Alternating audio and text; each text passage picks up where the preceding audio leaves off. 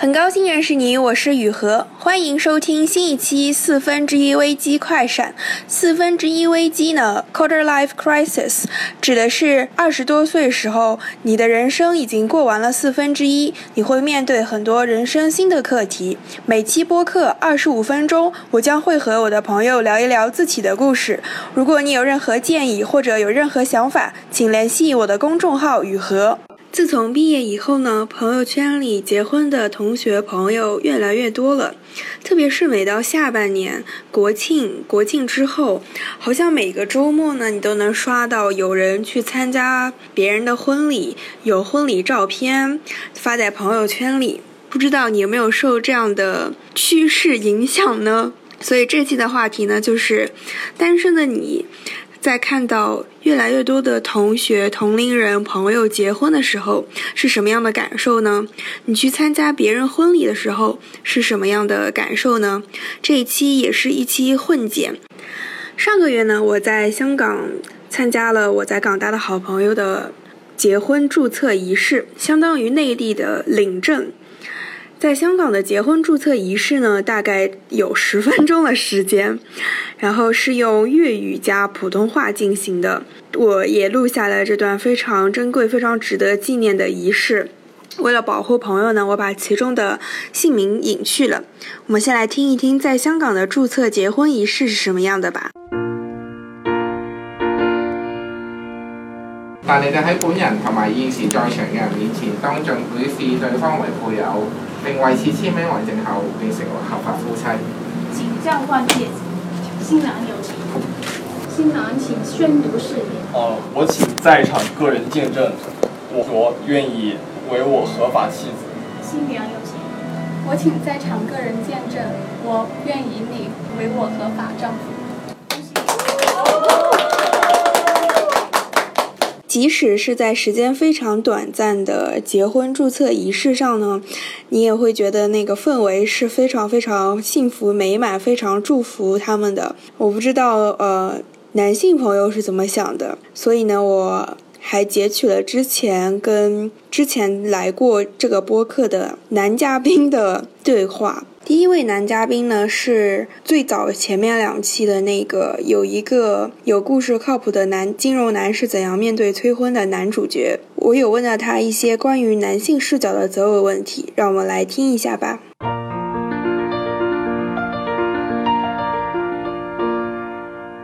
那你们看到有同学、有朋友、同龄人结婚，会不会有 peer pressure？还好吧，没什么压力。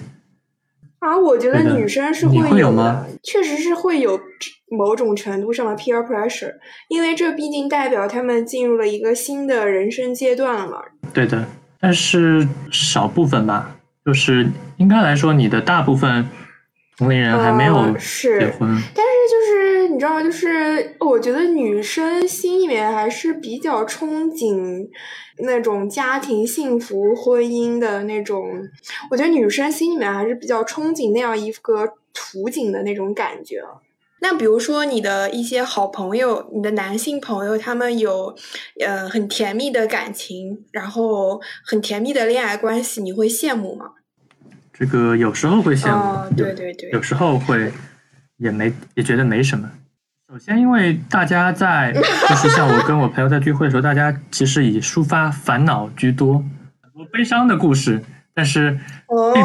但是听那种甜蜜的故事会听的比较少，所以我并不会有羡慕的感觉。这是第一点。第二点嘛，别人的事也是别人的事嘛，那自己还是自己能不能遇上自己。甜蜜的爱情故事，那还是一个嗯，说的好，是跟自己有关的，不用去跟别人的故事说男生聚会聊感情问题是 以烦恼为主，是吗？那还过来秀恩爱不成？但我觉得好像女生比较 喜欢秀恩爱，抒发烦恼呀，对吧？哎，那你那你们男生之间会讨论，就是会讨论感情问题吗？会啊，经常的。就是比方说出去吃饭呀什么的，大家反正都到这个年纪了嘛，都会聊这个。你有没有找女朋友啊？然后，然后最近情感上有没有什么不顺心的事说出来，让大家开心一下？这种就是我工作之后，就是哪怕我去参加一些呃那种 social event，就是如果是那种特别 business，可能男生会多一些啊。然后如果是去一个其他的那种线下活动啊，什么就是偏兴趣爱好方面的，或者是什么讲座啊什么那种，真的全部都是女生偏多。确实，这种活动男生会参加的会少一点。哎，那男生都怎么认识？怎么扩大寻找范围呢？这个每个人有每个人的方法嘛。比方说喜欢运动的，那可能会认识一批人；那比方说喜欢什么别的一些兴趣爱好的人，他们会有自己的圈子去找到一些合适的人嘛。而且宅男会多一点。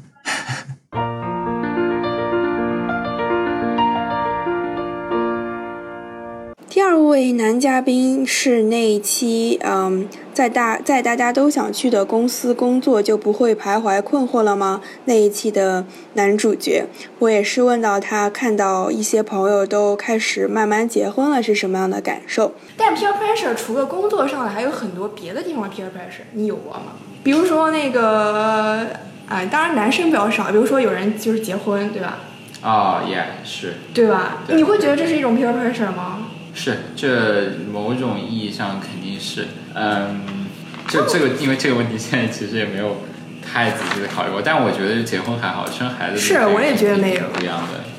挺挺对挺不一样的东西。那我觉得是就就是你你几几个阶段吧，就比如说你你就是你有可能就是刚大学刚毕业到进入到社会工作一两年，你你有个身份转换的问题，你会有有一阵子，然后之后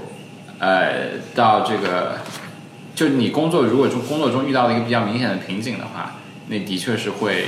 会产生所谓的这个快。就我我理解为什么这个就是四分之一危机这个东西，有可能是说就是因为一般你刚毕业刚做一个工作，你还是有一定程度新鲜感，而且刚做一个工作的时候是有可以进步的空间的，对，有些东西看得比较清楚了。但比如说你做到二十五六岁，就是同一个东西你已经做了三年，对，但有些事成不成，或者未来发展空间有多大，这个时候你心里就是比较清楚的。对，没错如。果这个时候你碰到的一个看上去是一个工作中的瓶颈状态的话，那你自然就是会想说，下一步是不是要做一些改变什么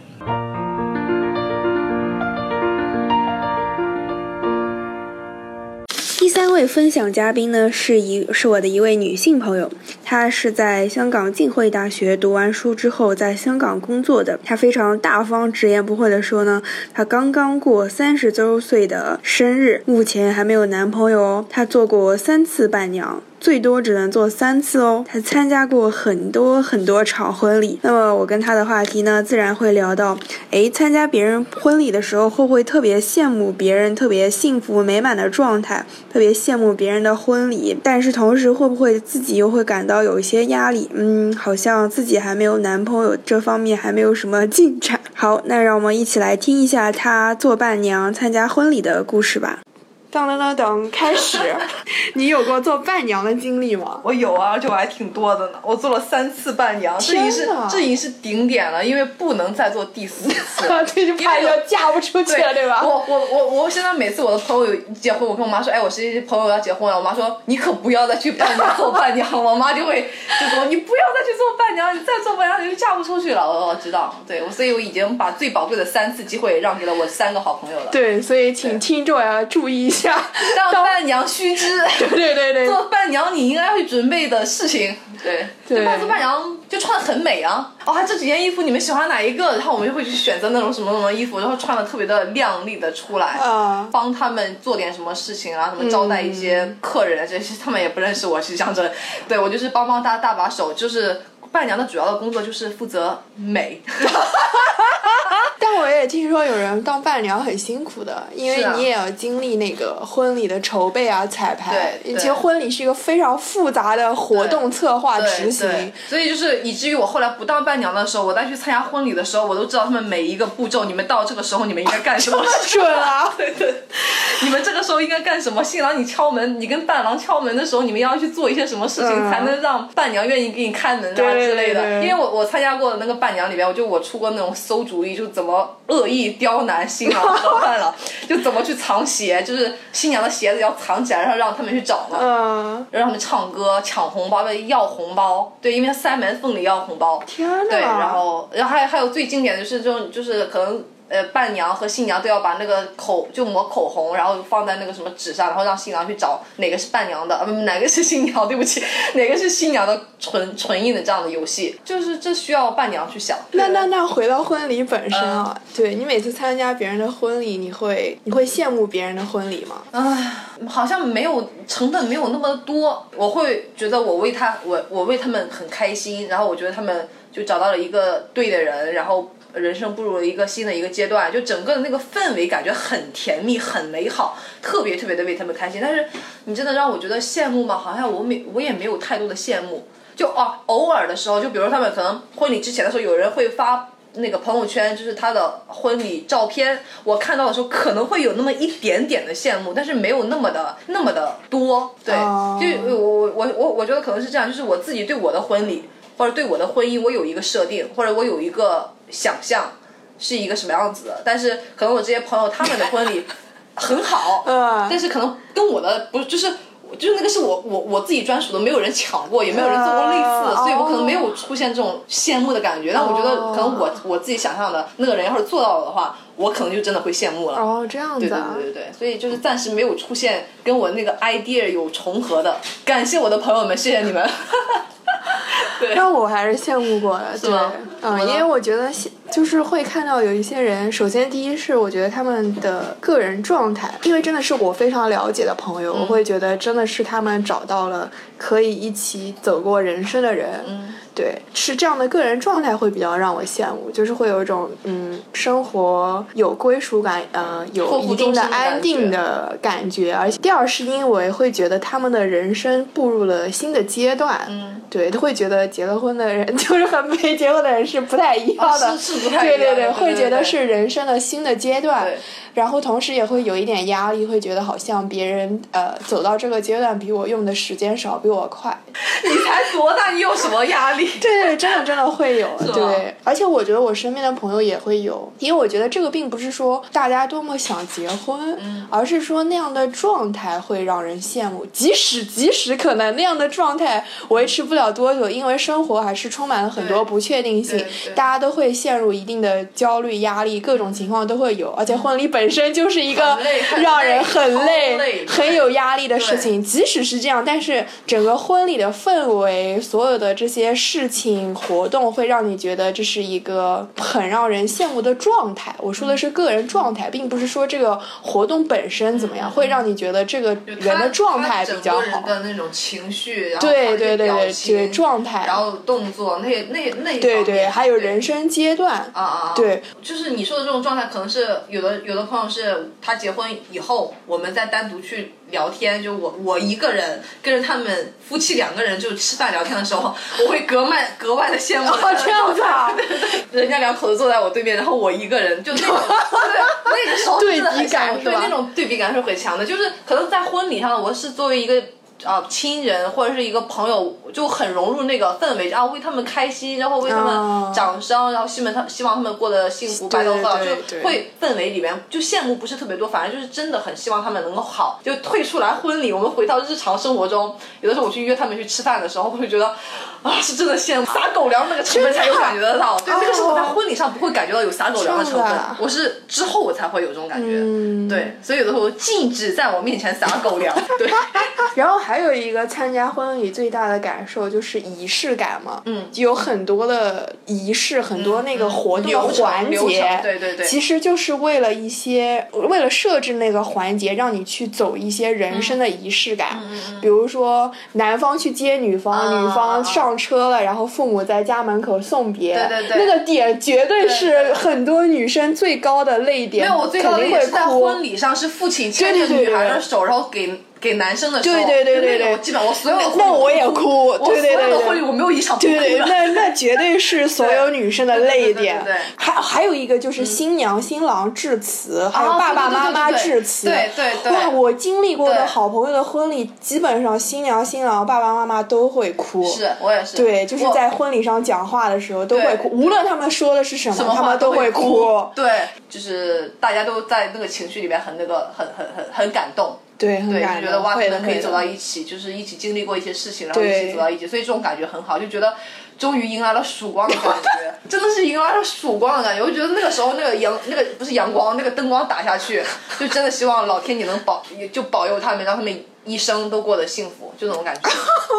还有父亲就是说话的那那那一段，就我觉得，因为其实我觉得有的爸爸可能他提前已经要写好一个稿子了，对对，大家都会写，不然根本不知道说什么，对，只剩哭了。激动，对，对情绪都很激动嘛。就是，但是可能有我，我觉得在那个台上的时候，有些爸爸可能他最心底的话，可能还是没有说出来，因为他要在在那么多的人的场合，因为父亲可能要要努力的。不不要哭，但是基本上我看着好像基本的爸爸都会再去哭，但所以他可能也会掩饰一些他内心的一些最想说的话，因为我觉得我我我我考虑过，我就是我我我我想过我的婚姻，我觉得我爸应该会在我的婚礼上就是哭的不行，因为我爸是一个内心特别细腻的人，所以我会有那种代入感，我会觉得如果这个婚礼是我的。就是站在台上那个人是我，我爸我也会跟我代入感。说说什么，对对对就所以我看会有。会有他新娘的爸爸的时候，我可能更多的看的是我爸爸，是是是是，对所以你说的是这种感很有道理，觉会的会的，会感同身受，会想象自己的婚礼会是我什么样。父母会跟我说什么，对对。就是就新娘新娘他们两个致辞的时候，我也会在想，那我婚礼的时候我会对那个人说什么，那个人会对我说什么，对，所以这个感觉也会就代入感太强了，对，会的会的。对，所以可能不是真的不是羡慕，就是就是那种那种融入和代入会会在那个情绪里会更好。前几年和这几年参加婚礼的感受会有什么不一样吗？那那你现在的压力会越来越大吗？因为就觉得婚姻的压力吗？不就是觉得好像身边的人很多都结婚了，然后可能父母也会开始催，你会觉哦，得，压力越来越大。我父母不是开始催，我父母已经催了很多年。你好直接，我父母已经催了很多年了。我爸妈现在给我打电话，就是前面几句可能都在聊家常，最后一句无论如何都能跟你三百六十度无缝链接到。要记得找对象了，怎么那种？就所以他们一直在逼婚，然后他们也觉得哇，你要把这个事情安排到日程上去了。就我后来我才发现，我可能真的没有把这个事情摆在我的日程日程里边。真的啊、现在可能我要真的像三十岁到三十一岁这一年，或者或者这两年，我可能要把这个事情摆在日程表里边了。嗯，以前没考虑过。就我我压力好像也没有特别多的压力吧，可能就只是家里人跟我说，我可能不是很开心。我觉得为什么老在催我，然后我这个事情我会去做啊，但是啊，事实上我没有去做这个事情啊。对，然后就可能压力没没有那么的多，就是别人会说我会不是特别开心啊，嗯就觉得我还有其他的事情要做，然后也的确没有遇到一个很合适的人或者很有缘分的人，那那那就就顺其自然喽，就这样这样这样子。对，而且我觉得就是结了婚之后，大家就很少去找那个结结了婚的哦朋友，对对对对对会觉得人家是有哦家对庭、有伴的人，对对对，而且聊天的话题已经不太一样了，对对对对说实话不一样这是很不一样重要的，对，对就是就是我觉得单身的朋友们在一起聊天就要怎么奋斗，怎么样去在我工作事业上就是再有突破，嗯。跟就是结了婚的人可能要聊天，跟婆婆的关系啊，跟老公的关系啊，就亲密关系如何沟通，就类似于这个样子，就是我可能啊，那就这方面我代入感应该没有那么强了就。因为就是恋爱跟婚姻本身也是两个不同的议题，所以可你就聊恋爱可能也也能聊得起来，嗯但聊婚姻可能就真的有有些不太一样了。对，所以我就觉得哦，他们比我的人生阶段可能要走快了一步两步这样子啊，没关系啊，反正将来我也要会结婚了，回过头来要把以前的，要回过头来可以让他们去给我讲他们刚刚踏入婚姻的时候那些坎坷，对、哦，对对对对对，这也是一个角度，对，对就他们也会给我一些怎么说建议吧，应该对，就可能重大家的重心不太一样，对一个是家庭和一个真的是对个人的一个感体验，对就不太一样了。嗯，我倒我倒我倒没觉得说以比他们慢几步，嗯我是觉得说。就就是人生，大家的人生的节奏不一样对，对不一定说是要赶上他们节奏感或者什么样，对。希望就是不会再让我出现这种这种逼婚压力的这种情况，让我出现一个比较好的桃花，比较好的正缘吧。谢谢大家。听完了这期播客，你有什么想法或者评论吗？请在下面留言。如果你觉得聊天内容对你的朋友也会有帮助，请转发语音给你的朋友。你可以在各大播客 APP 搜索“四分之一危机”，就能找到订阅这个播客。你的转发和订阅就是在告诉我你希望节目一直做下去哦。我们下一期四分之一危机快闪再见。